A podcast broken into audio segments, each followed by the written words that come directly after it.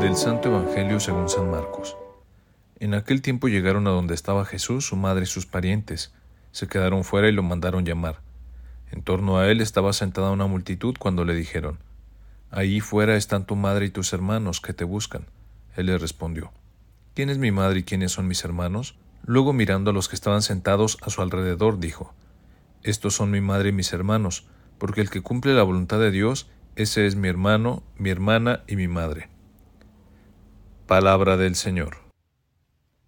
Hay una familiaridad de carne y sangre, esa que nada borra ni quita, muy fuerte en algunos casos, y que también en muchos casos tiene que ver con un amor, un amor de filiación de padres a hijos, un amor de cercanía, de hogar, que con el tiempo se hace como los lazos que se estiran mucho, pero nunca se cortan. Llegado el caso, esos lazos se pliegan en sí mismo y se vuelven a ese primer amor por una cuestión de sangre. Y hay otra familiaridad, la del alma, esa unión que a veces es igual de fuerte que el amor familiar. Por algo se dice que los amigos son los hermanos que encontramos en el camino, nuevos hermanos, no de carne y sangre, pero sí unidos por una ligazón a veces indestructible. Y hay otra unión aún superior. Sí, todas ellas son buenas, sí la amistad es buena, sí la familiaridad del amigo es buena, la familiaridad de los hermanos y hermanas de Jesús es aún mayor que buena. Una familiaridad que nace del espíritu, no tan solo del alma, una familiaridad del Espíritu Santo que nos une a todos en un mismo espíritu, nos enlaza, nos abarca, nos cubre. Es una familia espiritual unida por el Espíritu Santo. Es la comunión de los santos que nos incluye a todos los que nos sentimos hermanos de Jesús y que tratamos al menos de cumplir la voluntad de Dios.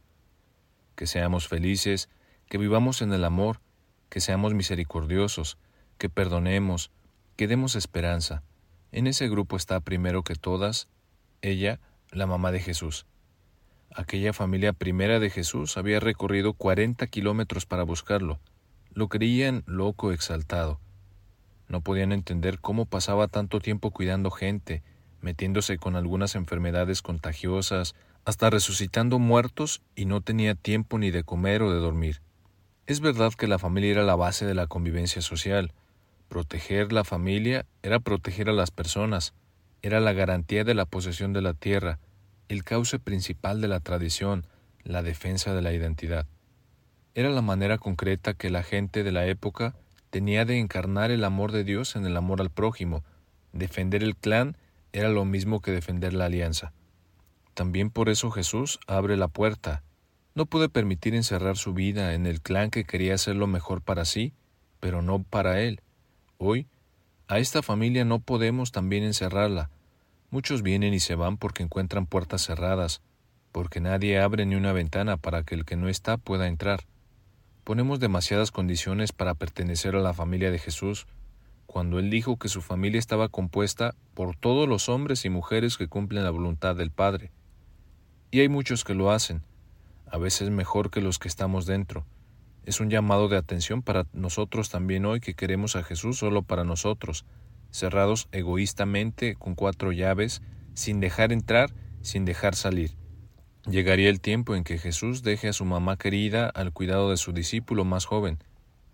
Hoy es el tiempo de decirle a todos, así como a mi madre, la fiel cumplidora de la voluntad de mi Padre, así ustedes sean, pues el mundo necesita de gente dispuesta a bendecir en su nombre a la humanidad, una humanidad sedienta y adolorida que debate su propia miseria, sin levantar los ojos al cielo, donde hay grandeza eterna.